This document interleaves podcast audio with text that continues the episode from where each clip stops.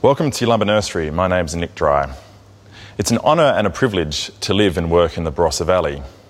The Barossa was first settled in the early 19th century, and very soon after settlement, vines were first planted. It was very quickly realised that the Barossa had the ideal soils and climate for high quality wine grape production. And the varieties Shiraz, Grenache, and Cabernet Sauvignon were particularly successful. Today, the Barossa has 12,000 hectares of vineyards planted, of which 50% is Shiraz. The Old Vine Charter states that vines over the age of 35 years are recognised as old vines.